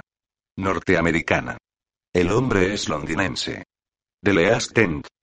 Él es un ladrón de datos, a todas luces. Yo no tengo acceso a los archivos de la policía, como no sea en relación con delitos de interés histórico. No sé qué hacer. Dale vuelta a la unidad. ¿Qué? Ponía del otro lado. Verás un surco en forma de media luna. Mete la uña del pulgar y dale vuelta. Se abrió una tapa minúscula. Microconmutadores. Pon el conmutador a barra B en B. Usa algo fino, puntiagudo, pero no un boli. ¿Un qué? Una pluma. La tinta y el polvo. Empastaría el mecanismo. Lo ideal es un mondadientes. Así quedará listo para grabar activándose con la voz. Y después. Escóndelo en el piso de abajo. Mañana lo escucharemos. Luz de la mañana. Slick pasó la noche echado sobre un roído pedazo de goma espuma gris debajo de una mesa de trabajo, en el suelo de la fábrica, envuelto en un ruidoso pliego de plástico con burbujas que hedía a monómeros libres. Soñó con Kid Africa, con el coche de Kid, y en sus sueños ambas cosas se mezclaron y los dientes de Kid eran diminutas calaveras cromadas. Despertó con un duro viento que escupía la primera nieve del invierno por las desguarnecidas ventanas de la fábrica. Se quedó allí y pensó en el problema de la sierra circular del juez, en el modo en que la muñeca tendía de doblarse hacia arriba cada vez que acometía algo que fuese más pesado que una lámina de conglomerado. Su plan original para la mano requería dedos articulados, cada uno rematado con una minúscula sierra de cadena, pero el concepto había perdido validez por una serie de razones. La electricidad, por algún motivo, no era satisfactoria. No era lo bastante tangible. El aire era la solución, grandes tanques de aire comprimido, o combustión interna, si se pudieran encontrar las piezas. Y en Doc Solitude se podían encontrar piezas para casi todo, si se excavaba lo suficiente. Y si eso fallaba, había media docena de pueblos en el cinturón de herrumbre de Jersey, hectáreas de máquinas muertas de donde escoger. Salió a gatas del abrigo de la mesa, arrastrando consigo la manta transparente de minúsculas almohadas de plástico como si fuera una capa. Pensó en el hombre de la camilla, arriba en su habitación, y en Cherry, que había dormido en su cama. Ella no tendría el cuello dolorido. Se estiró y gimió. Gentry debería estar ya de regreso. Tendría que explicárselo a Gentry, a quien no le gustaba nada tener gente alrededor. Pajarito había hecho café en la sala que servía de cocina de la fábrica. El suelo era de ondulantes placas de plástico y había una pared ocupada por fregaderos de acero opaco.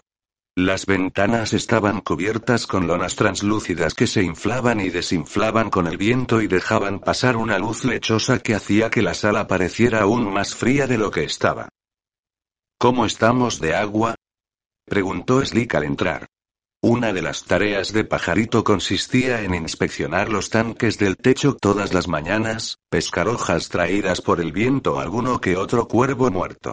Luego debía revisar las juntas de los filtros, tal vez dejar pasar unos 40 litros si le daba la impresión de que se les agotaba. Hacía falta casi todo el día para que 40 litros pasaran del sistema de filtros al tanque colector. El hecho de que Pajarito se ocupara diligentemente a que quehaceres era la razón principal por la que Gentry lo toleraba, pero quizá también contribuía a la timidez del muchacho. Pajarito se las arreglaba para permanecer invisible, al menos a ojos de Gentry. Tenemos mucha, dijo Pajarito. ¿Hay algún modo de darse una ducha? Preguntó Cherry desde su asiento, que era una vieja caja de plástico. Tenía ojeras como de no haber dormido, pero había cubierto los efectos con maquillaje. No, dijo Slick, no hay. No en esta época del año. Pensé que no, dijo Cherry, apesadumbrada, enfundada en su colección de chaquetas de cuero. Slick se sirvió lo último que quedaba de café y se detuvo delante de ella mientras lo tomaba. ¿Algún problema? preguntó ella. Sí. Tú y el tipo ese de arriba. ¿Cómo es que estás aquí? ¿Estás de permiso o qué? La chica sacó un buscapersonas negro del bolsillo de la chaqueta más exterior. Cualquier alteración y esto se pone a sonar. ¿Has dormido bien? Sí. Lo suficiente. Yo no. ¿Cuánto llevas trabajando para Kid Africa, Cherry? Como una semana. ¿De verdad eres médica auxiliar? Cherry se encogió con indiferencia dentro de las chaquetas. Suficiente para ocuparme del conde. ¿El conde? Conde, sí. Kid lo llamó así, una vez. Pajarito se estremeció. Todavía no se había aplicado las herramientas de peinado y llevaba el pelo erizado en todas direcciones. ¿Y si fuera un vampiro? Aventuró Pajarito. Cherry lo miró fijamente. ¿Bromas? Con los ojos muy abiertos, Pajarito negó solemnemente con la cabeza. Cherry miró a Slick. Dime, ¿tu amigo está bien de la cabeza? No hay vampiros, le dijo Slick a Pajarito. Esas cosas no existen, ¿entiendes? Solo en los Estims. El tipo ese no es vampiro, ¿de acuerdo? Pajarito asintió despacio, en absoluto convencido, mientras el viento henchía la lona plástica hacia la luz lechosa.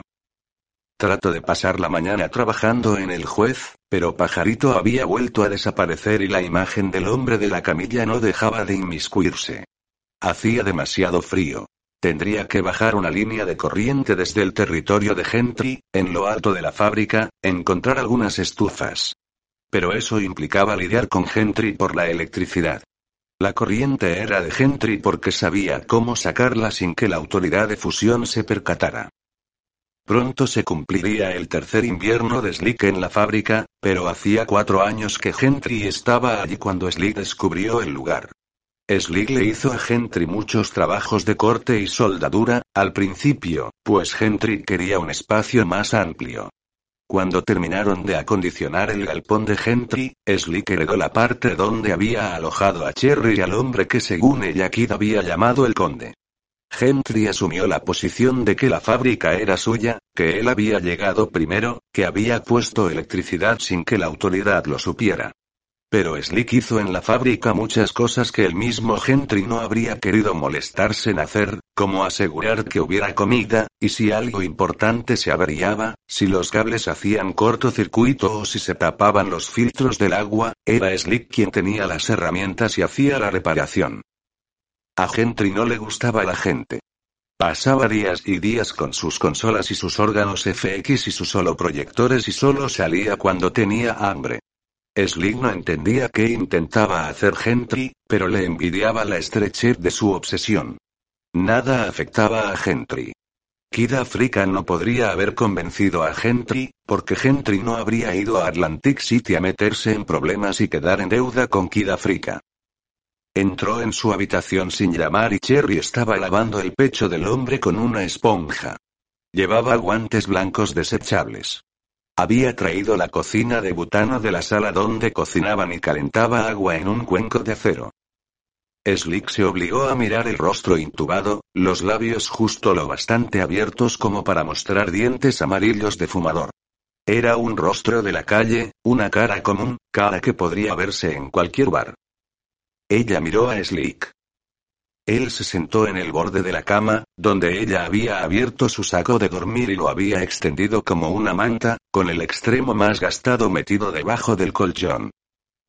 Tenemos que hablar, Cherry. He estado pensando en esto, ¿sabes? Ella exprimió la esponja en el cuenco. ¿Cómo fue que te enrollaste con Kid Africa? Ella metió la esponja en una bolsita de cremallera y guardó todo en la mochila de nylon que sacó del deslizador de Kid. Observándola, se dio cuenta de que no hacía ni un solo gesto inútil, y no parecía tener que pensar en lo que estaba haciendo. ¿Conoces un sitio llamado Movijanes? No. Un local en la carretera, al lado de la interestatal. Pues yo tenía un amigo que era el administrador, hacía un mes que lo era cuando me instalé allí. Movijane es una mujer enorme. Lo único que hace es estar sentada al fondo del club, en un tanque flotador y con un frasco goteador de frebase cuarto inyectado en el brazo y es totalmente asquerosa. Así que como te digo, me instalé allí con mi amigo Spencer, él es el nuevo administrador, porque yo tuve un problema con mi título en Cleveland y en aquel momento no podía trabajar. ¿Qué tipo de problema? El normal, digamos. ¿Quieres oír esto o no? Así que Spencer me deja entrar teniendo a la dueña en esas condiciones. Y lo último que yo quiero es que alguien se entere de que soy médica auxiliar, porque si no me tendrían allí todo el tiempo para cambiarle los filtros del tanque y bombearle frebase a esos 200 kilos de psicótica alucinada. Así que me pusieron a servir mesas, a servir cerveza. Todo bien. Allí tienen buena música. Es un sitio medio ordinario, pero no pasa nada porque la gente sabe que estoy con Spencer. Solo que un día me despierto y Spencer se ha ido. Luego resulta que se ha marchado con cantidad de dinero. Cherry secaba el pecho del durmiente utilizando una gruesa estopa de fibra absorbente, así que me aporrean un poco. Alzó la vista para mirarlo y se encogió de hombros, pero luego me dicen lo que van a hacer. Me van a atar las manos a la espalda y me van a meter en el tanque con Moby y le van a poner el goteo al máximo y decirle que mi novio la estió. Cherry echó la estopa mojada en el cuenco, así que me encierran en un closet para dejarme pensar en ello antes de hacérmelo. Pero cuando se abre la puerta, es Kid Africa. Nunca antes lo había visto. Señorita Chesterfield, me dijo, tengo razones para creer que hasta hace poco era usted médica auxiliar titulada. Y te hizo una oferta. ¿Qué oferta ni qué cuernos? Solo revisó mis documentos y me sacó directamente de allí. Ni un alma alrededor, además, y era sábado de tarde. Me llevó al estacionamiento, donde estaba el deslizador, con calaveras delante, dos negros corpulentos esperándonos, y a mí con que me alejaran de aquel tanque de flotación todo me parecía bien. ¿Ya llevaba a nuestro amigo en el coche? No, dijo quitándose los guantes. Me hizo que lo llevara de vuelta a Cleveland, a una urbanización. Casas grandes y antiguas pero con jardines secos y cochambrosos. Fuimos a una que estaba súper protegida, supongo que era la suya. Este, y llevó el saco de dormir azul hasta la barbilla del hombre, estaba en una habitación. Tuve que empezar enseguida. Kid me dijo que me pagaría bien. ¿Y tú sabías que te traería aquí, a Solitude? No. Tampoco creo que él lo supiera. Pasó algo. Vino al día siguiente y me dijo que nos marchábamos. Creo que algo lo asustó. Ahí fue cuando lo llamó así, el conde, porque estaba enfadado y creo que quizás asustado. El conde y su jodido LF, dijo. ¿Su qué? LF. ¿Qué es eso? Creo que esto, dijo, apuntando al aparato gris y sin marcas instalado por encima de la cabeza del hombre. Allí no hay un dónde, se imaginó a Swift esperándola en la terraza, vestido con alguna de las prendas de paño que gustaba usar en los inviernos de Los Ángeles, chaleco y chaqueta que no combinaban, punto de espiga y piel de pouk, pero todo ello tejido con la misma lana que, probablemente, venía de las mismas ovejas y de la misma pralera, el atuendo en su totalidad orquestado en Londres, por comité, en la sala superior de alguna tienda de Floral Street que él nunca había visto. Le hacían camisas a rayas, hacían traer el algodón de Charbet, en París. Le hacían las corbatas, mandaban tejer la seda en Osaka, incluido el bordado, apretado y pequeño, del logo del ascenso barra red. Sin embargo, por alguna razón, se veía como si lo hubiera vestido la madre. La terraza estaba vacía. El dormier revoloteó en lo alto para luego retirarse velocísimo hacia su nido. La presencia de mamá Brigitte seguía adherida a ella. Entró en la cocina blanca y se quitó la sangre seca de la cara y las manos. Al entrar en la sala tuvo la impresión de que la veía por primera vez. El suelo descolorido, los marcos dorados, el tapizado en terciopelo de las sillas Luis XVI y el telón de fondo cubista de un Balmier. Igual que el ropero de Hilton, pensó, concebido por talentosos desconocidos. Sus botas dejaron un rastro de arena mojada en el pálido suelo mientras iba hacia la escalera. Kelly Hickman, el encargado de su vestuario, había estado en la casa mientras ella estaba en la clínica. Le había ordenado el equipaje de trabajo en el dormitorio principal. Nueve estuches Hermes para rifles, lisos y rectangulares, como ataúdes hechos con cuero pulido de silla de montar. Nunca le doblaban la ropa. Tendían sus prendas una sobre otra, separadas por pliegos de papel de seda. Permaneció de pie en el umbral de la puerta, mirando la cama vacía, los nueve ataúdes de cuero. Fue al baño, bloques de vidrio y embaldosado de mosaico blanco, y cerró la puerta con el pestillo. Abrió un armario, luego otro, pasando por alto las ordenadas estanterías de productos sin abrir, medicamentos, cosméticos. Encontró el cargador en el tercer armario, junto a un paquete de burbujas que contenía lermos. Se acercó para observar el plástico gris, el logo japonés, temerosa de tocarlo. El cargador parecía nuevo, sin usar. Estaba casi segura de no haberlo comprado, de no haberlo dejado allí. Sacó la droga del bolsillo de la chaqueta y la examinó, dándole vueltas una y otra vez, observando cómo las dosis medidas de polvo violeta se agitaban en el interior de sus compartimientos sellados. Se vio a sí misma poner el paquete sobre la repisa de mármol blanco, colocar el cargador encima, sacar un dermo de su burbuja e insertarlo. Vio el destello rojo de un diodo cuando el cargador hubo extraído una dosis. Se vio a sí misma quitar el termo, sopesarlo sobre la punta del dedo índice como si fuera una sanguijuela de plástico blanco, mientras en la húmeda cara interna brillaban diminutas gotas de ensó. Giró sobre los pies, dio tres pasos hacia el retrete y arrojó en él el paquete sin abrir. El paquete flotó allí como una balsa de juguete. La droga seguía perfectamente seca. Perfectamente. Sintiendo que le temblaba la mano, buscó una lima de uñas metálica y se arrodilló en el embaldosado blanco.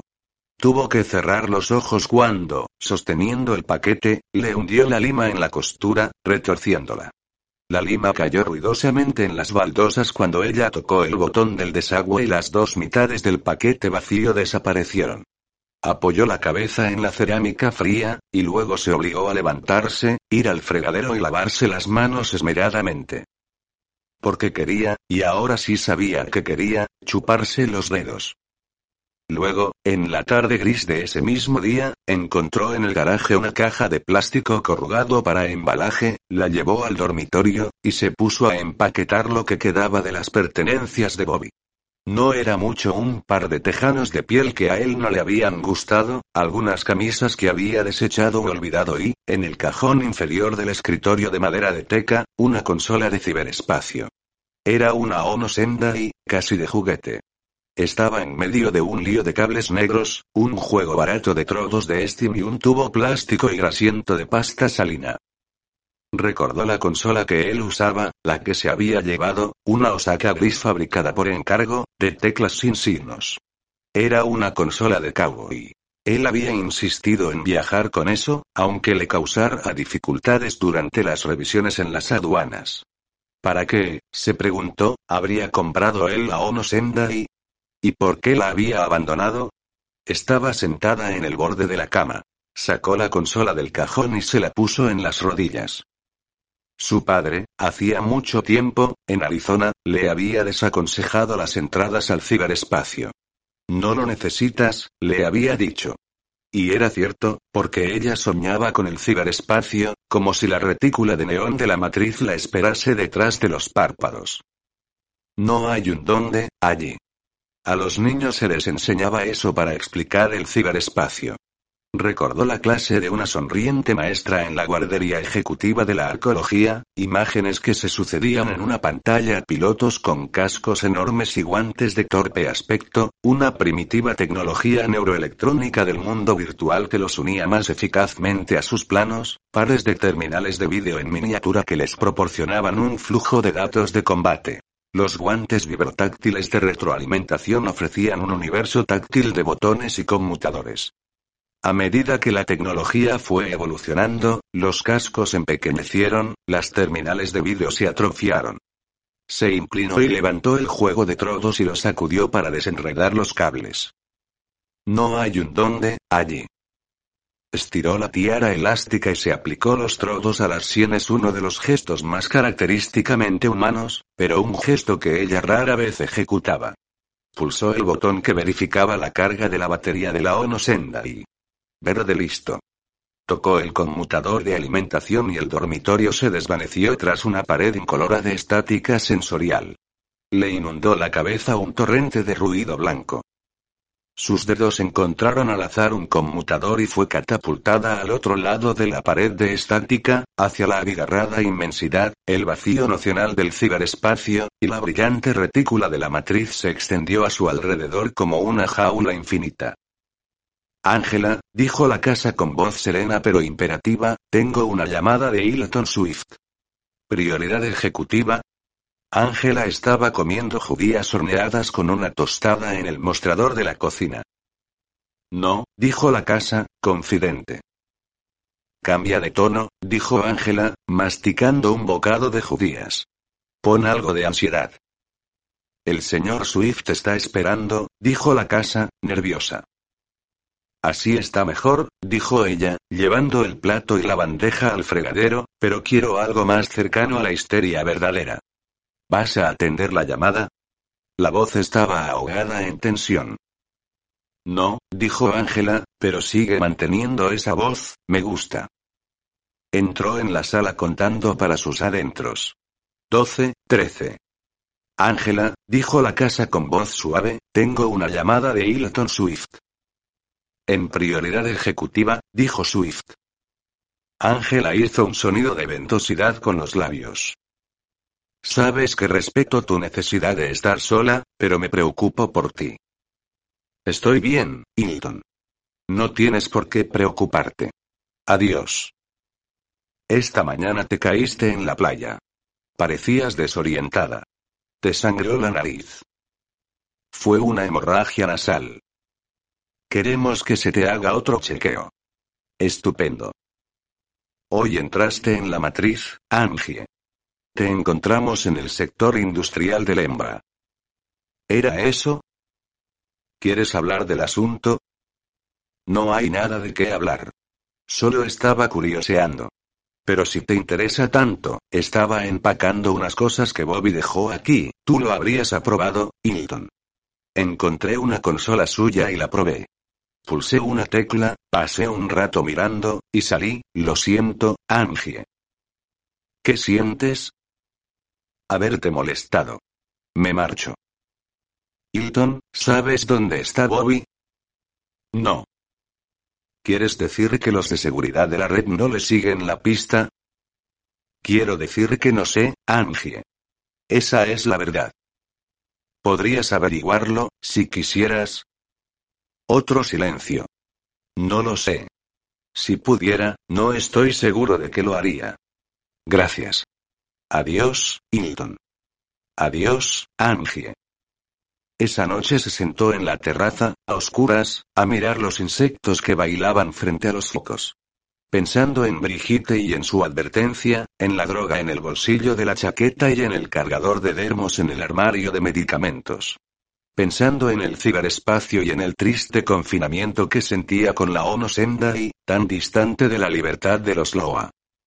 Pensando en los otros sueños, de pasillos en espiral concéntrica, velados tonos de alfombras antiguas. Un viejo, una cabeza hecha de joyas, un rostro tenso con ojos que eran espejos. Y una playa bajo el viento, oscura. No esta playa, no Malibu.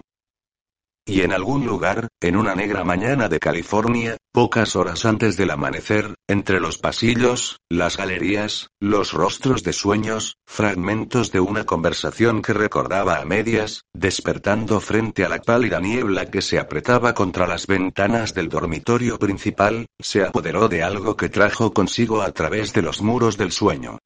Rodó hasta el borde de la cama, revolvió cosas en un cajón de la mesa de noche, encontró una pluma Porsche, regalo de un asistente, y escribió su tesoro en la contraportada de una lustrosa revista de modas italiana.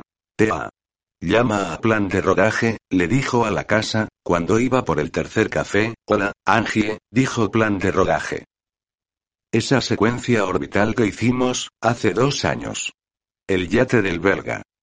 Sorbió un poco de café ya frío, ¿cómo se llamaba el lugar a donde quería llevarme? Aquel que Robin decidió que era demasiado vulgar. Freside, dijo el sistema experto. ¿Quién está grabada allí? Tally y Sam rodó nueve secuencias en Freside. ¿Para ella no era vulgar? Eso fue hace 15 años. Estaba de moda, consígueme esas secuencias. De acuerdo. Adiós. Adiós, Angie. Plan de rodaje estaba escribiendo un libro. Robin Lanier le había hablado de aquello. Ella le había preguntado de qué trataba. No era así, dijo él. Giraba sobre sí y mutaba constantemente. Plan de rodaje estaba siempre escribiéndolo. Ella preguntó por qué. Pero Robin ya se había desinteresado porque plan de rodaje era una IA, y las inteligencias artificiales hacían ese tipo de cosas. Su llamada a plan de rodaje le costó una llamada de Swift. Angie, sobre ese chequeo. ¿Todavía no lo has programado? Quiero volver al trabajo. Esta mañana llamé a plan de rodaje. Estoy pensando en una secuencia orbital y revisando unas cosas que hizo Tally. Puede que me dé ideas. Hubo un silencio. Ángela quiso reír. Era difícil sacarle un silencio a Swift. ¿Estás segura, Angie? Eso es estupendo, pero, ¿de verdad es lo que quieres hacer? Estoy mucho mejor, Hilton. Estoy bien. Quiero trabajar. Se acabaron las vacaciones. Mándame a Porpile a que me arregle el pelo antes de ver a nadie. ¿Sabes, Angie? Dijo él. Esto nos hace muy felices a todos. Llama a Porpire. Arregla el chequeo. Cow, pobre. ¿Quién, Hilton? Tal vez tú. Él tenía los recursos, pensó Ángela, media hora después, paseando por la terraza envuelta en niebla. Su adicción no había amenazado a la red, no había afectado su rendimiento. No había efectos secundarios físicos. De haberlo sabido, la Senso barra red no la habría dejado empezar. El fabricante de la droga, pensó. El fabricante lo sabría. Y nunca se lo diría, incluso si llegara a ponerse en contacto con él, cosa que dudaba. Supón, se dijo, apoyada en la baranda oxidada, que él no fuese el fabricante. Que la molécula hubiese sido diseñada por otro, para sus propios fines. Tu peluquero, dijo la casa. Ángela entró. Porpire estaba esperándola, embutido en lana apagada, algo de la temporada parisina. El rostro, en reposo tan liso como el ébano pulido, se abrió en una sonrisa encantada cuando la vio. Niña, la regañó, pareces una plasta artesanal. Ángela se echó a reír. Porpire chasqueó la lengua y gruñó y se acercó a ella para agitarle el flequillo con dedos largos mientras afectaba un gesto de repulsión. Mi niña ha sido una niña mala. Porpire te dijo que esas drogas eran malas. Ángela lo miró a los ojos. Era muy alto y, sabía, tremendamente fuerte. Como un galgo con esteroides, le había dicho alguien una vez. Ese cráneo depilado mostraba una simetría desconocida en la naturaleza. ¿Te sientes bien? Preguntó el peluquero con su otra voz, ya sin la maniática exaltación, como si alguien hubiese movido un interruptor. Estoy bien. ¿Dorió? Sí. ¿Dorió, sabes? Dijo el peluquero, acariciándole el mentón con la punta del dedo, nadie lograba entender qué le encontrabas a esa mierda. No parecía colocarte mucho. No se suponía que lo hiciera. Era solo como estar ahí, allí, solo que no tenías que sentirlo tanto. Eso. Porpire asintió con un movimiento lento. Entonces sí que era mierda de la mala. No importa, replicó ella. Ya estoy aquí.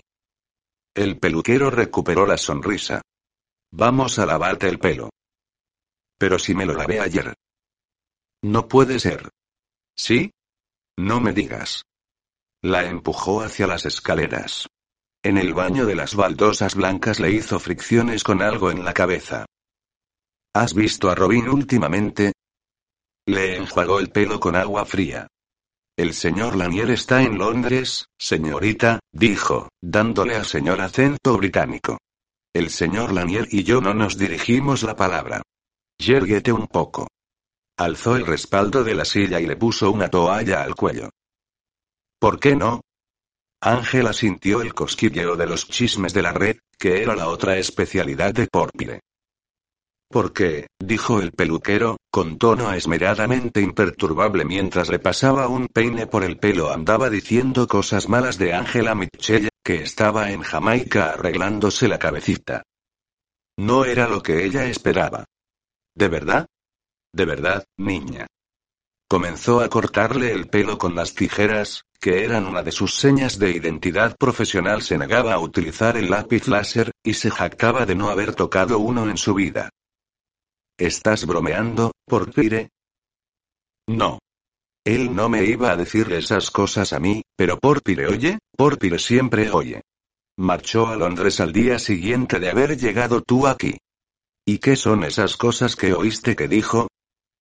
Que estás loca. Drogada, oída. Que oyes voces.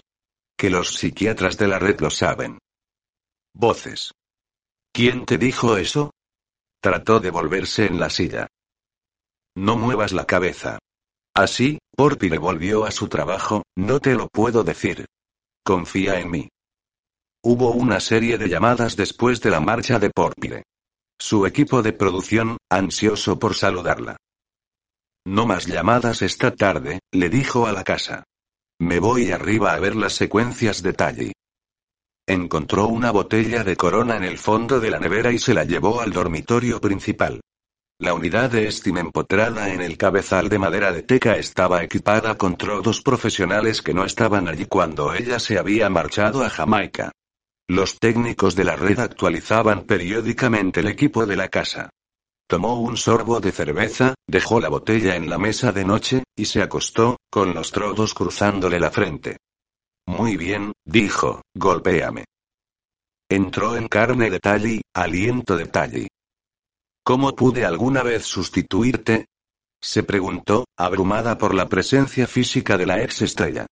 ¿Le doy yo a la gente este mismo placer? Talliangi asomándose a un precipicio cubierto de enredaderas que era también un bulevar, alzando la mirada hacia el horizonte invertido, recuadros de lejanas canchas de tenis, el sol de Fresi de un filamento axial de brillo en lo alto. Adelanta, le dijo a la casa. Entró en músculos de suaves movimientos y un atisbo de hormigón talli corriendo en bicicleta por un velódromo de baja gravedad. Adelanta. Escena de mesa, tensión de tiras de terciopelo en los hombros, el joven al otro lado de la mesa se inclina para servir más vino. Adelanta. Sábanas de lino, una mano entre las piernas, luz púrpura y crepuscular a través de vidrio cilindrado, ruido de agua que corre. Retrocede. Al restaurante. El vino tinto bailando en la copa. Un poco más. Quieta. Ahí. Los ojos de Talle habían enfocado la bronceada muñeca del joven, no la botella. Quiero una gráfica de esa imagen, dijo Ángela quitándose los trodos. Se sentó en la cama y tomó un trago de cerveza que combinó extrañamente con el sabor ficticio del vino grabado de Talle. Abajo la impresora sonaba suavemente mientras concluía su tarea. Ángela se obligó a bajar las escaleras despacio, pero cuando llegó a la impresora, en la cocina, la imagen la decepcionó. ¿Puedes mejorar esto? Le preguntó a la casa. Quiero poder leer la etiqueta de la botella. Justificando imagen, dijo la casa, y girando objetivo 8 grados. La impresora emitió un suave zumbido mientras expulsaba la nueva gráfica. Angie encontró su tesoro antes de que la máquina anunciase que el trabajo estaba listo. Su sueño cabalístico en tinta marrón tea. Tendrían sus propios viñedos, pensó. Paul Sociedad Anónima, en letra majestuosa y florida. Ya te tengo, susurró.